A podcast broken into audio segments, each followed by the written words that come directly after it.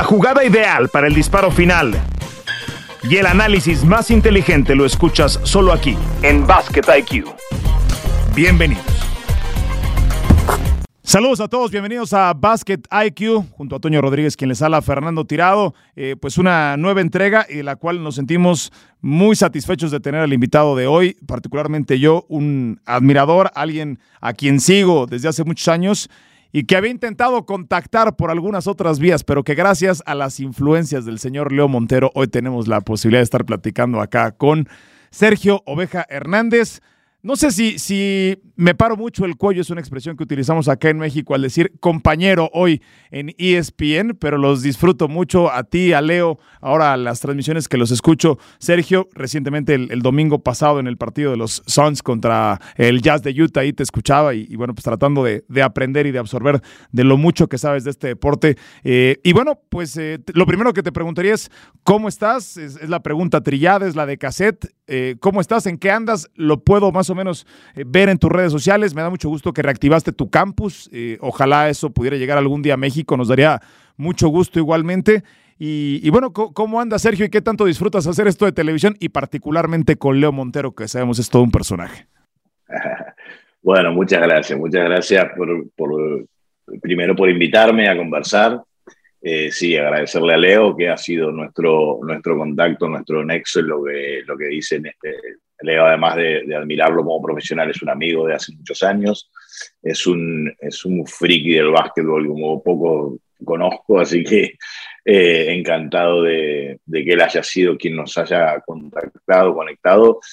Y, y bueno, nada, yo bien en particular, en, principio estoy bien, pasando un momento un poco extraño, un poco diferente a, los, a mis últimos 30 años que han sido prácticamente de estar dentro de un campo de juego, compitiendo o, viajando para competir o entrenando para competir. Y, y, ahora, desde que salí de la selección, un poco eh, disfrutando de otras cosas y aprovechando otras cosas. No retirado, obviamente. No, yo sigo siendo entrenador y todo lo que hago lo hago eh, porque tengo tiempo ahora o porque me da placer o porque es, un, o porque es otro, otro tipo de trabajo pero no, no dejo de recordarme incluso a mí mismo que yo soy entrenador de básquetbol y, eh, y que ese es, ese, es mi, ese es mi trabajo, pero disfruto mucho lo que hago. Me queda un poco grande todavía que me llamen compañero ustedes que están entrenados por Dios. Y son, tan y son tan profesionales, pero, pero trato de colaborar desde, desde el conocimiento del juego. ¿no? Deberíamos, debería ser una, algo que no tengo que decir, pero te hemos disfrutado, pero quizás te hemos sufrido más, ¿no? Particularmente en México contra la selección mexicana. Entonces sería una falsedad que no lo dijera y que decimos que en algún momento, y particularmente en aquel en aquel preolímpico de la Ciudad de México, en uno de sus muy buenos partidos. Escuchaba algunas de las charlas que tenías con, con Germán, con Nico, eh, esos dos partidos, ¿no? Y los enfrentamientos de México contra Argentina. Yo particularmente lo recuerdo en el duelo a John contra Luis, eh, imborrables en, en, la memoria de todos nosotros. Y ahora, antes de darle la, palabra a Toño, lo único que te quería preguntar antes de pasar a, a tus conceptos es ¿Qué disfrutas más, Sergio, hoy que has regresado a tener la oportunidad de, estar con chicos, de tocar vidas, de, impactarlos, obviamente con toda la trayectoria y, a sabiendas que con tu currículum y la manera en que les impones los vas a marcar? ¿Qué, te da más satisfacción como formador? El dirigir un profesional consumado como lo es Luis Escola, como lo fue Manu Ginóbili, como lo es la Provítola, o el saber que estás impactando una vida por el resto de sus días y que es algo bien importante el que, el que se topen con una figura, porque seguramente tú lo habrás vivido en algún momento con alguno de tus ídolos o con algún entrenador que te dio una oportunidad. ¿Qué, es más gratificante después de tantos años? No sé si se vale y quepa la pregunta. Sí, claro, claro, claro que cabe y, bueno, es una pregunta que no tiene una respuesta sencilla porque ambas cosas son eh, motivantes y son placenteras y son y, son con una enorme responsabilidad. Lo que sucede es que eh, ahora, mientras me preguntaba, yo pensaba algo que creo que nunca había, nunca había tenido en cuenta en mi carrera, que los que somos entrenadores de carrera, digamos, los que somos entrenadores de pequeños, yo empecé a trabajar cuando tenía 16, 17 años con chicos muy niños, con, bueno, nada, con, niños de primera edad y eh, y a partir de ahí, inicio de los años 80, yo nunca más dejé de estar adentro de una cancha de básquetbol como docente. Entonces nuestra esencia es la docencia, ¿no? Siempre, por lo tanto, debe ser eso que, si, que cuando me preguntan, siempre digo que mi mayor placer está en enseñar, está en, está en la docencia, está en, y, y, también en la, en la, relación humana. Me parece que todo en la vida al final, esto que estamos haciendo nosotros, al final es relaciones humanas. ¿no? Es tratar de, tratar de tener una conversación y que de acá alguien que lo escuche pueda nutrirse, pueda aprender algo. y nosotros hacemos lo mismo cuando cuando escuchamos podcast de otras o, lo que sea, o cualquier, o cualquier plataforma. Entonces, eh, ambas cosas son motivantes, pero poder, eh, poder disfrutar de la docencia, poder utilizar el, deporte, en este caso básquetbol, como una herramienta de educación, como una herramienta de inclusión, como una herramienta de acercamiento a, a familias, ¿no? Porque cuando llegas al niño, llegas a la familia, al niño, al adolescente, llegas a la familia entera y y poder colaborar en su formación, eso es como que eso no tiene precio. Lo otro, al final, está bien, está buenísimo, es, muy excitante, es muy motivante, pero, pero es, es más frío, ¿no? Es, más la competencia en sí, ahí donde juega mucho tu propio ego y tu, propio, tu propia codicia y tu propia ambición y, eh, tratar de ganar y si bien tenés claro que, que el éxito no está, está en, en, conseguir tu mejor versión y todos sabemos eso, pero a la hora de competir te sale ese animal competitivo que, que lo único que querés es dominar al, al, oponente. Y, y entonces, pero claro, después si en el grupo encima tenés esos jugadores como vos nombrabas recién, a Luis Escola, eh, todo es más sencillo, todo es más fácil, porque, porque juegan bien, porque te ayudan a ganarle al otro y porque además también, eh, en caso de Luis, y seguro en el caso de John también, a quien conozco pero nunca he dirigido, pero sí viéndolo competir, me doy cuenta, son esos tipos de que también te hacen poner los pies sobre la tierra, ¿no? Como que coach, ok, eh, queremos ganar, pero no todo, no todo camino es bueno. O sea, hay que, hay que saber ganar con las armas. Eh, Correcto. sí, con las armas correctas. Hay que ir por el camino correcto. ¿no? Son, son enormes competidores y, y tengo un respeto y una admiración enorme por ellos.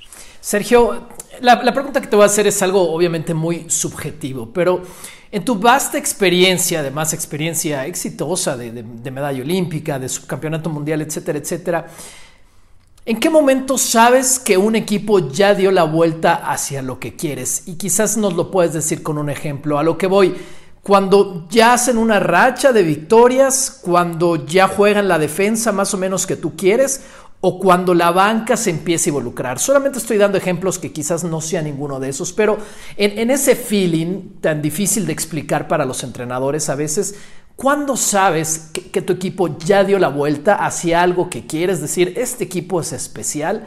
Y si nos lo puedes decir con un ejemplo también. Está, eh, eh, ya ahí estamos hablando de cuando uno cuando el, cuando el equipo crea su propia cultura, ¿no? su, su identidad bien marcada que es, eh, a, veces ni siquiera uno se da cuenta cuando llega ese momento, o te das cuenta un poquito más tarde, y otras veces lo ves muy rápidamente. Nosotros nos ha pasado con la selección argentina después de, pero claro, que tiene que ver con una cultura, ¿no? Con, con algo de que, por eso es tan importante la creación de cultura como, como método de trabajo. ¿no? no alcanza con algo urgente, con, lo urgente, no, no alcanza con eh, quiero defender el pick and roll de tal manera, o quiero defender más defensa de zona, o quiero defender más presiones, o quiero defender más ataque rápido o menos ataque rápido.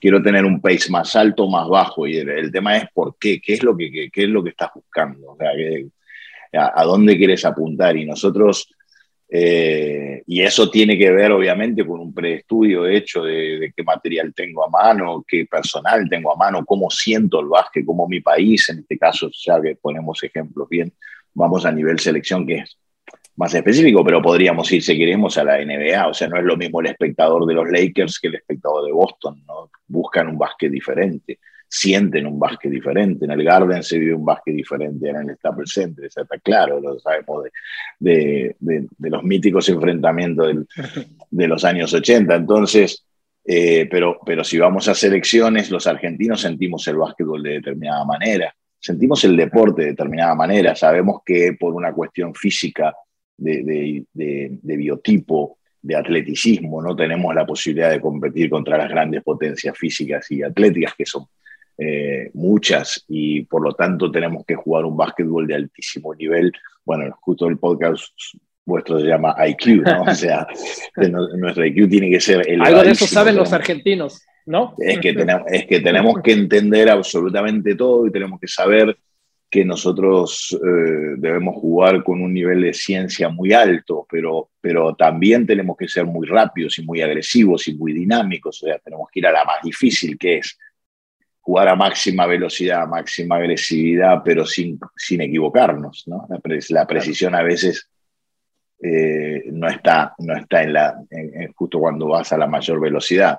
Entonces, una vez que entendés qué tenés, qué querés, qué, cómo, cómo, lo sentís, ahí encontrás una estrategia y a esa estrategia le pones una táctica y a esa táctica le pones un entrenamiento, una metodología hasta el punto, y acá cierro tu, la respuesta a tu pregunta específica, que te das cuenta cuando vos ya ejecutás sin pensar.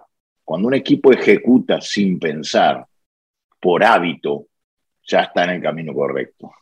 En el deporte hay, hay como una confusión con esto de que pensá, pensá, ¿no? Cuando estás jugando.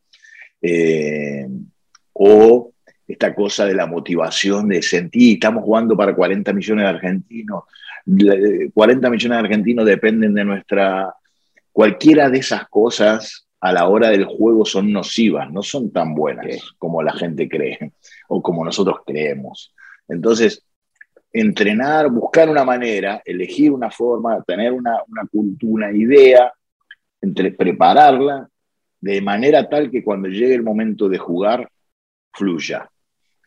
¿No? Aunque quizá no sea la mejor de todas, no tengas la, no sé, eh, porque, porque si no parece como que tenemos la receta de todo, ¿no? A veces, pero si vos crees en lo que haces, seguramente lo vas a hacer mejor que uno que hace algo mucho más moderno, pero no cree mucho en eso que está haciendo. Sergio, eso, eso suena muy bien y suena, obviamente, con, con 30 años de experiencia. Suena hasta fácil, como lo digo. Suena hasta fácil de ejecutar, ¿no? Y, bueno, yo insisto, yo soy, yo soy un admirador tuyo. Eh, citabas a Gabriel Picato diciendo que la especificidad, especificidad de ustedes es, es la estrategia. Eh, y después alguien decía que tú dirigías la selección ya con el revés, ¿no? Como si fuera algo tan orgánico que, nada más es poner a cinco tipos dentro de la cancha y las cosas van a empezar a suceder. Pero dentro de todo esto hubo un día uno y un día en que tú asumiste la dirección técnica del equipo con un compromiso bien alto después de que parecía que el, básquetbol argentino había tocado techo y sería muy difícil replicar los resultados de la generación dorada. Eh, en ese sentido, ¿cuál es el punto de partida? Tú eres un gran admirador de Popovich y creo que lo lo que mejor le, le, ha funcionado a Popovich a lo largo de su carrera es que ha tenido al mejor jugador y al líder de su equipo siempre de su lado sentando el ejemplo. En su momento fue David Robinson, después lo fue Tim Duncan, y cuando esos se alinean, pues es mucho más, mucho más fácil alinear al resto, ¿no? No sé si, si a ti te habrá pasado algo similar con Escola o hubo algún tipo de enfrentamiento de inicio. Eh, el entrenador y particularmente profesional es un administrador de egos. Cuando llegan grandes figuras como las que tú diriges, hay, que administrarlos y hay que administrar las ilusiones de los que van subiendo y van llegando. ¿Cuál fue el punto de partida? Porque se habla de esta cultura y esta cultura me parece que es lo más difícil de crear, como tú bien lo mencionas, cuando se compite incluso contra países que nos superan atléticamente a, los, a la mayoría de los latinoamericanos, como son los estadounidenses, como son los canadienses, y por, ahí podemos seguir. Eh, ¿Cuál es el punto de partida para empezar a construir esa cultura? Sería fácil decirlo en el deporte amateur, pero en el deporte profesional que demanda resultados como el tuyo. Eh, hay muchas respuestas en esta, en esta, en esta pregunta. Eh, en principio, recordarle a la gente que yo entro a la selección argentina en el año 2005 por primera vez, mi primera etapa, meses después que Argentina había sido medalla de oro olímpica, ¿no? Sí. Y, era una, una, situación un poco extraña porque los 12 jugadores que tenía Argentina tenían ya experiencia olímpica, ya, ya eran medallistas olímpicos, muchos jugaban en la NBA, el otro 85% jugaba en Europa y había solo dos jugadores que jugaban en Argentina. Y el entrenador era un entrenador que dirigía un equipo argentino. O sea, yo no tenía experiencia ni NBA, ni, ni experiencia europea, ni siquiera había sido asistente de un cuerpo técnico de selección. Entonces, eh, era una situación muy extraña. Creo, y esto le puede servir a los entrenadores más jóvenes que entran a las ligas y, dirigen jugadores que tienen a lo mejor 15 años de experiencia profesional, y siempre hay una primera vez para un entrenador. Eh, lo mejor que hice yo en ese momento fue eh, absorber eh, toda esa sapiencia del grupo, acompañarlos en, algo que ya tenía vida propia, ¿no? Porque hay que tener mucho cuidado de, se confunde la, el rol del entrenador, eh, por eso lo de, lo de Picato y la especificidad, ¿no? Porque a los entrenadores se nos pide como más cosas de las que deberíamos hacer. Y si nos confundimos, porque se nos pone en un lugar de liderazgo y de, y de, de, mandato, de orden, de, que... ¿Es a lo que llamas sobredirección, sobredirigir? Claro, sí, no solo sobredirigir, porque ahí estaríamos hablando del juego, sino sobre mandar. Es como que entendemos que estamos en un cargo en el que hay que mandar, como que somos el... el, Autoritarismo, básicamente. sí, los que mandan. Y, el jefe. Y el, claro, y el liderazgo es todo lo contrario. El, claro. liderazgo, es el liderazgo es servicio. Lo que pasa es que hay, hay, que tener una inteligencia que no es la mía, digamos, de otros. Vamos a imaginar la de Popovich. Eh, una inteligencia emocional muy fuerte, como para poder asumir que los jugadores lo que, lo que merecen o lo que esperan de, o lo que necesitan. Necesitan, sí es, su servicio, ¿no? Eh, nosotros estamos al servicio de los jugadores. Los, las únicas estrellas del deporte son los jugadores. Eh, las verdaderas, no, no, sé si estrellas es la palabra, eh, los imprescindibles. No se puede hacer deporte sin atletas, o sea, no, no se puede. Los demás, entrenadores, preparadores físicos, asistentes técnicos, médicos, kinesiólogos, utileros, lo, que sea, estamos al servicio de los jugadores. En, nuestro caso, eh, con nuestra especificidad, que es la estrategia y la táctica, tratar de decir, bueno, tengo estos jugadores, con estos jugadores me conviene recrear este escenario para poder eh, competir de la mejor manera. Entonces, cuando el jugador ve eso, es cuando el jugador valora y respeta e incluso llega a admirar la tarea de su entrenador. No cuando ve que el entrenador manda o el que el entrenador dice esto se hace así porque yo lo digo. El, por eso al final la base del liderazgo es el conocimiento y es ahí donde los entrenadores tenemos Pero ojo, tú, tú decías que, el conocimiento el, conocimiento no es la condición número uno para ser un director técnico exitoso, ¿no? Porque ponías incluso de ejemplo Manu Ginóbili muy seguramente conoce más del juego y evidentemente lo, lo ejecuta mejor que yo pero no es la condición número uno para ser un entrenador exitoso o un líder exitoso, no, sino la transmisión de ese conocimiento. Exacto, lo que yo digo que es la base. Sin conocimiento es muy difícil, no se puede partir. Si, no hay conocimiento no podemos partir. Es la materia prima. Después, claro, después eh, de, desmitificar un poco esto de que cuando Messi se retire, si él quiere, va a ser el mejor entrenador del mundo. No, no, son cosas totalmente diferentes. Es como si yo eh, fuera a ser un gran eh, periodista deportivo o, quien sea, o, escola, porque entendemos mucho el juego. No, podemos colaborar desde ese lugar, pero quizás no tengamos la habilidad, ni el talento, ni la, ni la, ni la vocación, ni, ni nada, ni la destreza para hacer determinadas cosas. Eh, yo conozco muchos eh, ex jugadores super cracks que, ellos mismos dicen, yo no estoy preparado, no, yo no podría hacer eso que hacen ustedes. Entonces, si el conocimiento es la base, la didáctica sería lo que es el, el cómo, cómo transmitir ese conocimiento, cómo llevar ese conocimiento, porque el conocimiento en sí mismo te sirve para jugar, ¿no? Pero pero cómo, cómo, cómo trasladárselo a un grupo de personas que, que, necesita de ese conocimiento para ser mejores, bueno, ahí es donde marcan diferencia los entrenadores. Por eso hay entrenadores buenos y más o menos y malos, y como hay jugadores buenos y más o menos y malos, y, y habrá en todas las profesiones. Los, los, entrenadores que marcan la diferencia son aquellos que tienen eh, esa vocación docente de decir, bueno, eh, que toman la profesión incluso como la toma un médico, como la toma un arquitecto, como la toman ustedes en su... Eh, si no parece como que en el deporte con poner un poco de huevo, mucha pasión y, meterle muchas horas de entrenamiento se alcanza, ¿no? No alcanza, eso es como poner mucha garra para operar un corazón, no se puede, hay que saber dónde hay que, cómo hay que operar, ¿no? Claro. Eh, llévame un momento, por favor, Oveja. A ver, son los Juegos Olímpicos de Beijing. Ustedes terminan con la medalla de bronce. Esa semifinal la juegan contra Estados Unidos, ¿correcto? Antes de pasar al, tercer, al, partido por la medalla de, bronce que fue contra Lituania, si no estoy equivocado. Sí, claro, claro. Y en, esas semis contra Estados Unidos, a ver, igual corrígeme, Manu Ginóbili se, lesiona, ¿correcto? Se lesiona sobre el final del primer tiempo.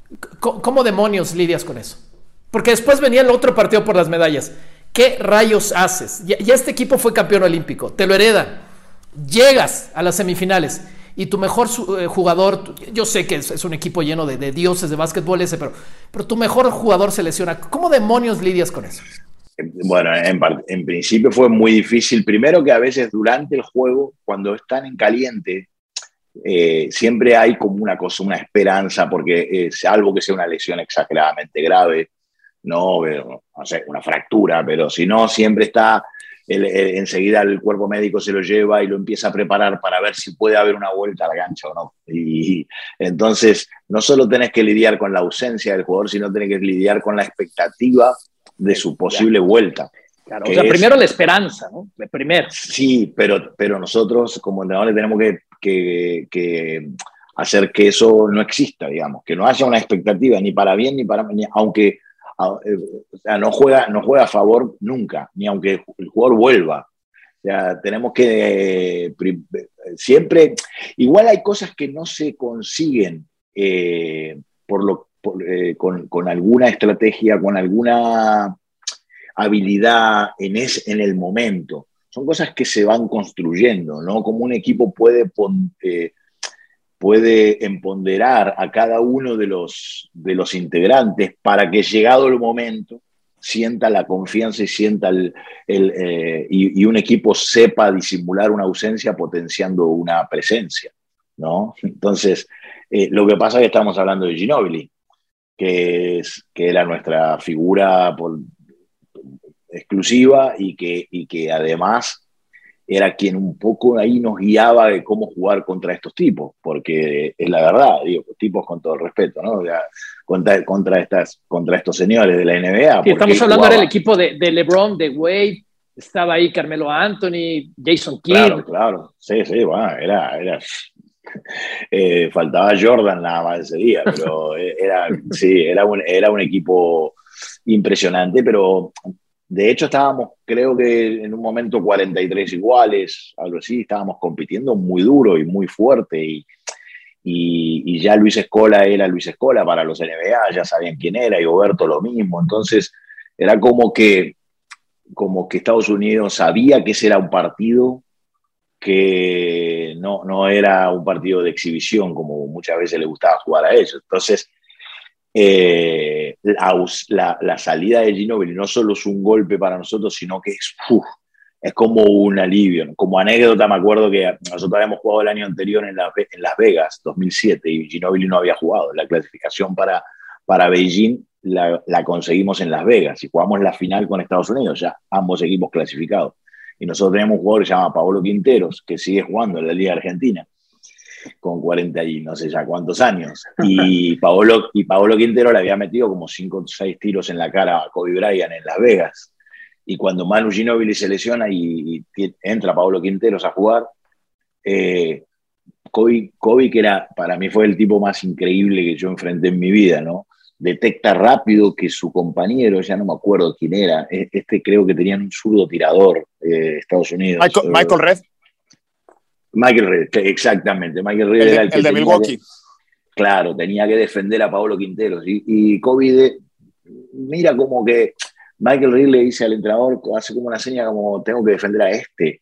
Entonces viene Kobe Bryant y le dice, mira que este te, la va, te, la va, a meter en la cara. No creas que porque salió Ginobili ahora. Oye, pero, pero qué memoria de Kobe, ¿no? ¿Cuántos partidos trascendentes juega Kobe y tenerlo presente? Eh, no, lo de Kobe no sé, yo no.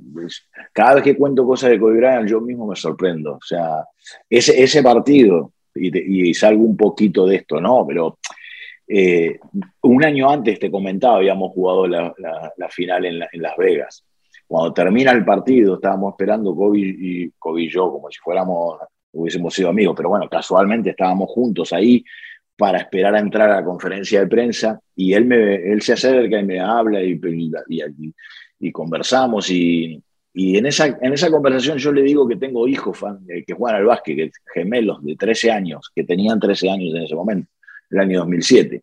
Y entonces él me dice, mándale un saludo a tus hijos. Bueno, 2008, un año exacto después, yo nunca más volví a cruzar una palabra con Kobe, solamente en el pasillo del estadio en Beijing, hola coach, hola Kobe, ya punto, porque nosotros siempre jugábamos antes de Estados Unidos.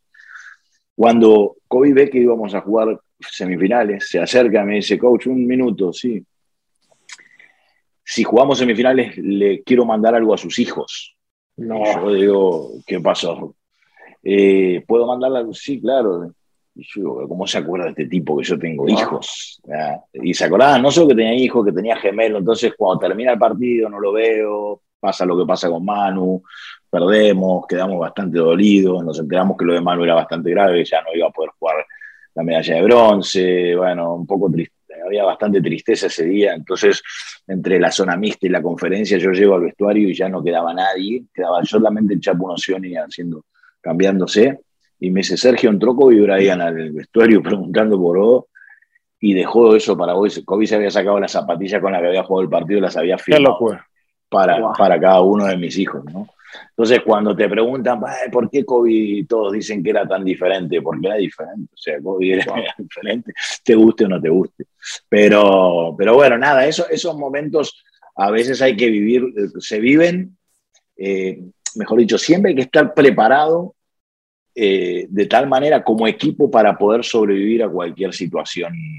Porque también hay que estar preparado para sobrevivir a triunfos inesperados como nos pasó en China en el 2019 cuando nosotros le ganamos a Serbia en, cuartos de final, que Serbia era el candidato campeón del mundo y de pronto con Jokic, era un trabuco. y claro, era, un trabuco ese equipo.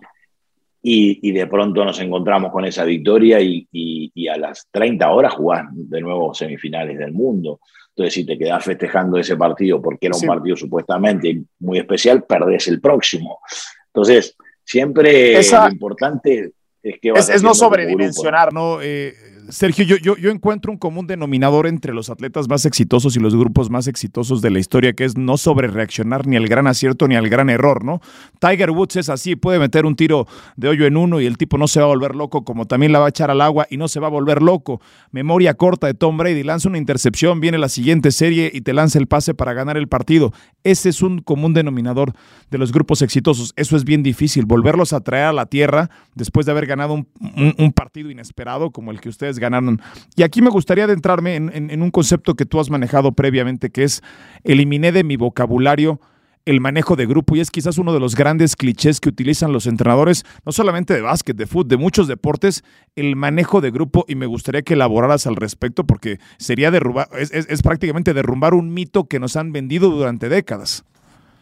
Sí, yo tengo mucha, mucho respeto por la palabra, el, poder, el poder de la palabra. Bueno, ustedes son hombres prácticamente que viven de la palabra o con la palabra.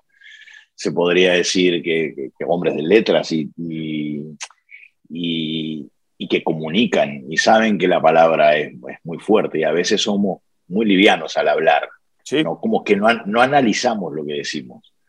Y, y, más en una, en una actualidad como la de hoy, donde donde gracias a Dios se han, se han caído muchas paredes, ¿no? Y que, nos hemos ido descascarando de muchas capas que teníamos de mandatos y todo, como que eh, en, muchos aspectos, algunos muchos más trascendentes que este, de, de poder llevar adelante un grupo o un equipo, o, de, o, de, compartir un equipo. Yo me considero más un compañero de equipo de mis equipos que, que un, un, mandadero, ¿no? Eh, porque este, este manejo de grupo, la, frase manejo de grupo eh, que, que, uno dice con tanta liviandad encierra como una cosa eh, que es contraria a esta idea del liderazgo como servicio. O sea, si yo manejo un grupo, suena más a que el grupo tiene que hacer lo que yo quiera, como quiera y cuando quiera,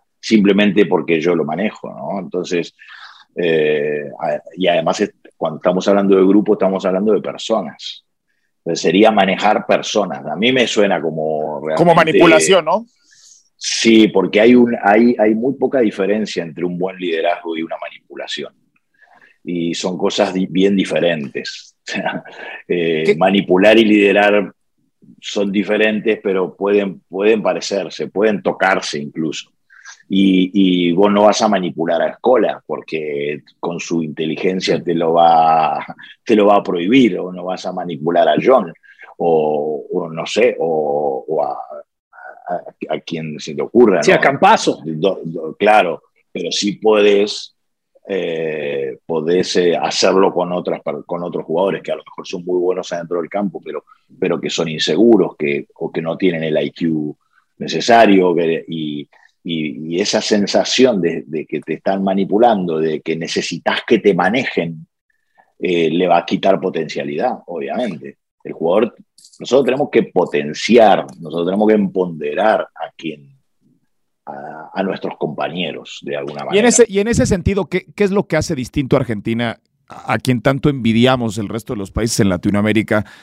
Que, que, sin tener a los mejores atletas, tienen obviamente muy buenos jugadores, pero no, no, no son eh, portentos atléticos, algunas excepciones, por supuesto.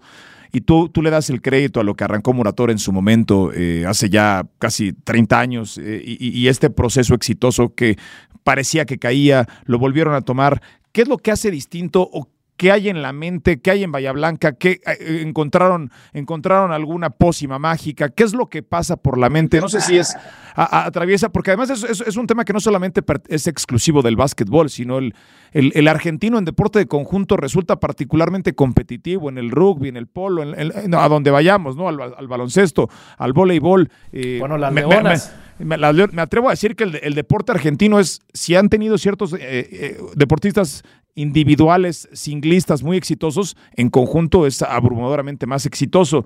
¿Qué, es, qué es, lo que pasa? Sergio, tú que has viajado tanto, que, has incluso dirigido en España, que conoces perfectamente el básquetbol latinoamericano, no sé si sea la continuidad de procesos, porque tampoco creo que vivan un escenario ideal dentro de la Confederación Argentina de Básquetbol y tendrá muchos problemas como los tiene la Federación Mexicana de Básquetbol y como lo tendrán las de algunos otros no países. Creo que tantos. Sí, no, creo, que, lleguen a ese nivel. Pero entiendo, entiendo el punto. Entiendo el pero punto. ¿cuál, cuál, y sin que nos reveles el secreto, pero cuál es, cuál es de tu perspectiva? Ese diferenciador, Sergio? La capacitación, ¿por dónde pasa? No, yo si tuviera un secreto, pero sin duda te lo revelaría. Me interesaría que todo el mundo pudiera eh, crecer, pero no lo tengo. Simplemente, bueno, en Argentina, tú lo has dicho, nos destacamos fundamentalmente en deportes de conjunto, en deportes donde se juega la pelota. Eh, en Argentina existe todavía y, eh, el concepto del club social y deportivo, ¿no? como, como, pero muchísimo. O sea, cuando te digo mucho, a lo mejor en una ciudad de 200.000 habitantes hay 20, 25 clubes, entonces se compite muchísimo, que, que, ese es un tema también. Bueno, aquí hay muchos temas a estudiar también, ¿no? Que, creo yo que deben tener también mucho, mucho puede tener que ver desde nuestra idiosincrasia, somos un país armado por diferentes culturas, ¿no? En Argentina muy difícil encuentres un argentino, digamos, un argentino que, sus, bisabuelos sean argentinos. No, mis cuatro, mis cuatro abuelos vinieron de España después de la guerra y así mis colegas de mi edad, todos han venido de Italia o de España o de Alemania o de Inglaterra o de, de, Israel o de donde sea. Y, y, eso ha hecho un crisol de raza bastante particular. O sea, nosotros tenemos una, un mix de culturas que posiblemente nos, sea una de las cosas que nos ayudan a, sobrevivir, a, potenciarnos.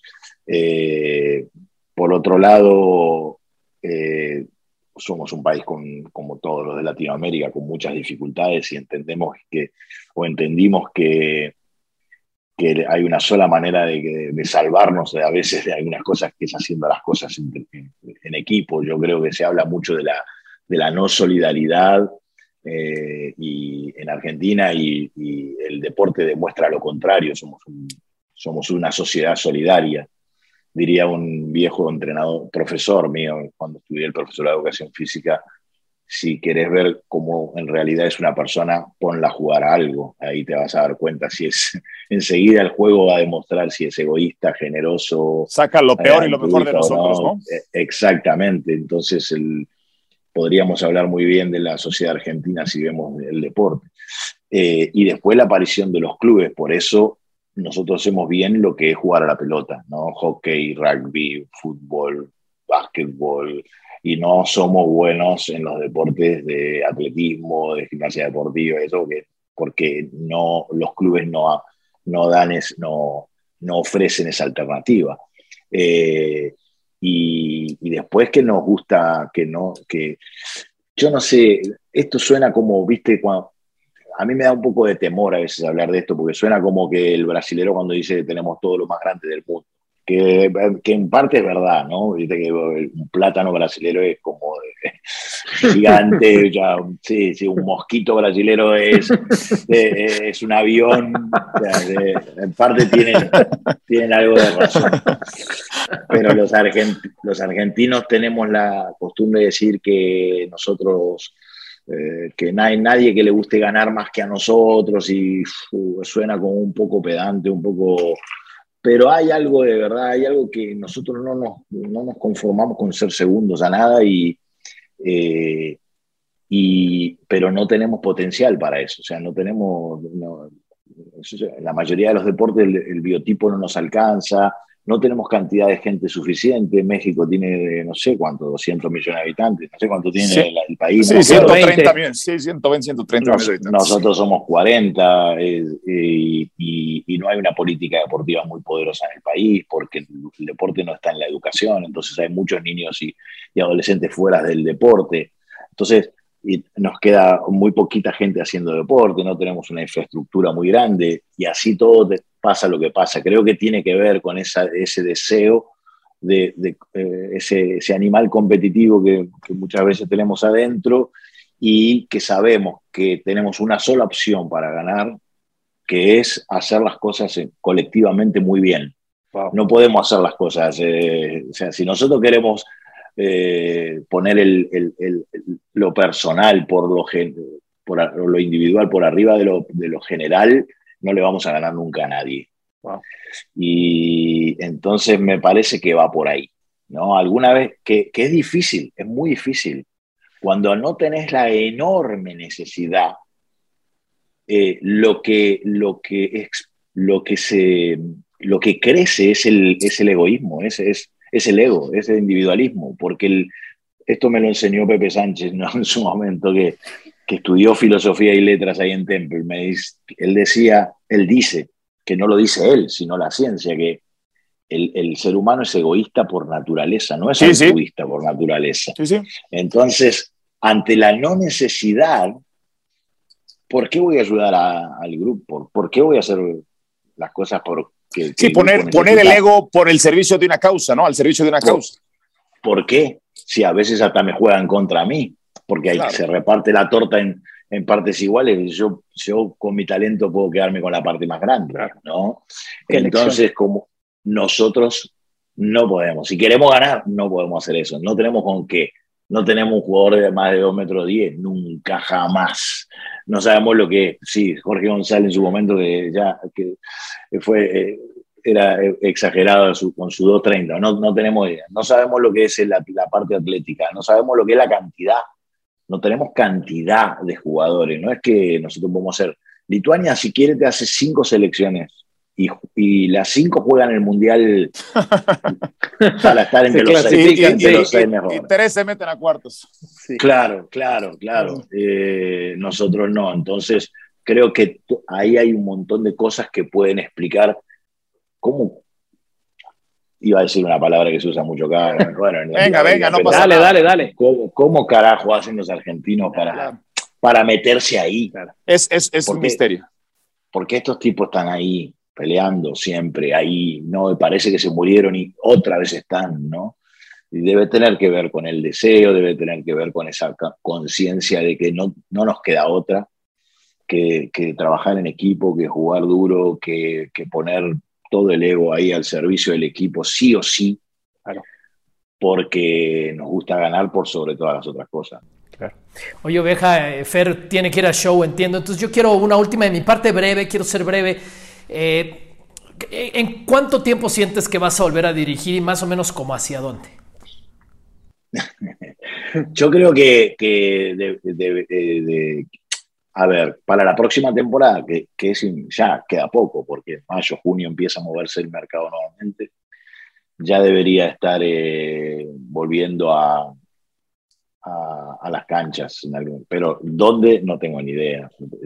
Seguramente sea fuera de mi país, hoy por hoy, pero no tengo un lugar, eh, porque además no, en, este caso no es que yo digo, bueno, voy a ir a estudiar a la universidad de tal y ya está, está listo, yo elijo el destino. Acá me tienen que elegir a mí. Entonces, eh, sí me gustaría. He tenido pocas experiencias fuera de mi país, porque después la selección me llevó mucho tiempo y, la, y cuando yo estaba en mi mejor momento para irme fuera del país, eh, la llegó la selección y la selección mucho tiempo fue full time. Además, tampoco daba, aunque fuera part-time, vivir en otro país 10 meses y después venir acá a dirigir la selección un mes, me, sonaba como medio extraño. Entonces, y, la Liga Argentina es, fuerte, pero entonces no me quedaron muy, no me, tengo como sabor a poco con lo que he hecho fuera del país y en, otra, en, otras, en otras ligas. Me gustaría ir a, otras ligas porque además también me, me gusta eh, lo que te ofrece eso, competir en otra, en otra liga, intentar eh, conseguir cosas con, con, un equipo en otra, en otra competencia y la parte cultural que te da el hecho de salir fuera de tu casa, pero fuera de tu, de, tu zona. Pero no sé, veremos, porque ya no depende 100% de mí. Yo estoy, voy a estar listo en unos meses. Ojalá, ojalá y México algún día figurara en esa, en esa lista. Acá disfrutamos algo de tu, de tu árbol eh, genealógico como entrenador de Nico Casalánguida con el equipo de, de, Fuerza Regia, quien ha hecho un extraordinario trabajo. Eh, un gran entrenador, un gran entrenador que, sí, claro. me acuerdo que, que, él vino con nosotros a la selección con 28 años, creo, de entrenador. Eh, parecía que era extremadamente joven, pero para mí siempre fue un talento y un estudioso tremendo. Y así que me alegro, me alegro que, que, que haya estado ahí, porque bueno, nada, que, que sé que nos va a dejar bien parados a todos los argentinos. No, lo han hecho, lo han hecho muchos entrenadores argentinos acá, acá en México. Sergio, te agradezco muchísimo. Desafortunadamente tenemos que despedir el, el podcast acá y ojalá, y me gustaría comprometerte que, que nos tomaras una segunda invitación para, para, retomar muchos temas que se quedan en el tintero. Es verdaderamente un agasajo conversar contigo. Insisto, me declaro un, un, admirador de tu trabajo y ojalá también pues te veamos haciendo lo que más te gusta, que es volver a dirigir pronto para, para disfrutar de ello. Ojalá, ojalá. Bueno, muchísimas gracias. Gracias de verdad. Un abrazo a todo México, a toda Latinoamérica. Y, que sea, que sirva para algo el podcast, ¿no? Que, alguien al menos pase un buen momento escuchándolo. Seguro que sí. Sergio Santos Hernández, la oveja, el entrenador de la selección argentina más ganador de la historia. Gracias, Toño. Nos vamos. A nombre de Toño Rodríguez Fer Tirado, esto ha sido Basket IQ. Suena la chicharra y el fuego se apaga en la duela. Nos escuchamos en una próxima emisión de Basket IQ.